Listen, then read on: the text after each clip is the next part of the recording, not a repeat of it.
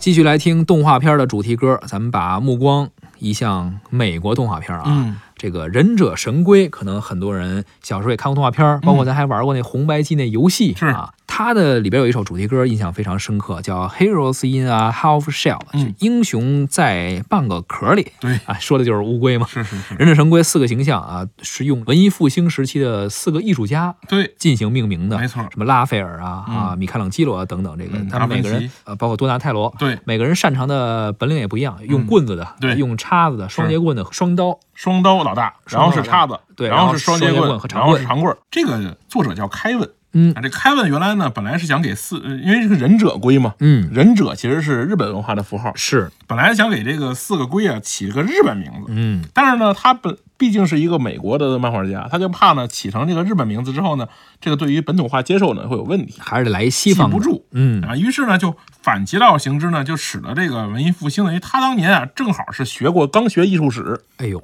也这不知道给怎么用起上了。，就直接用上了。幸亏他贤学的是美术，他要哎学的音乐，估计是什么贝多芬、嗯是嗯什么莫扎特就得用上巴了赫舞的对嗯是吧？然后呢，他当年呢，就是这四个龟里面呢，其中就是多纳泰罗这个名儿啊，因为呢，咱们国人在文艺复兴的这个认知中呢，老老不知道三他杰是干嘛的，对，老是说那三节于是呢，就是在国产翻译当中呢，把它叫成爱因斯坦，啊，所以很多人呢一直以为这个紫色儿的这个龟呢叫爱因斯坦，哦，其实呢它叫多纳泰这罗。是雕塑家，哎，没错，嗯所以呢就是叫爱因斯坦呢是咱们恶搞的。是，哎，那个时候呢，好多小孩儿自己哼哼的这歌，然后拿着各种自 己制制作的棍儿什么的，就满满大街跑，嗯是吧？你肯定也经历过，我我还真没有，嗯我那会儿没做什么工具，主要是玩那游戏机，嗯嗯嗯那会儿已经有那红白游戏机了你嘛。是富有的一代，我是出生比较晚，可能所以赶上了。装什么你？啊，嗯是吧？我们还拿着棍儿跑呢，你在屋里玩游戏机，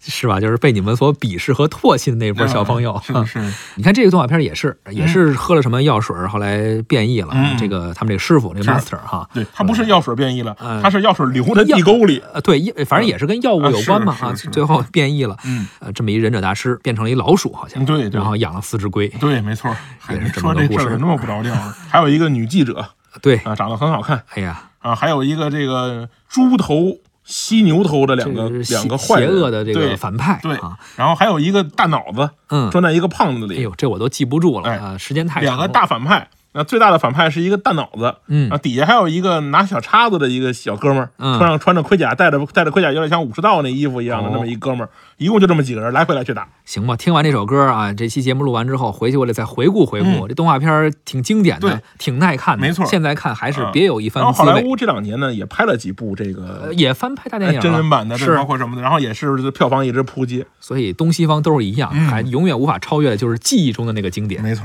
咱们来听一下这首《忍者神龟》的主题歌。好的， Teenage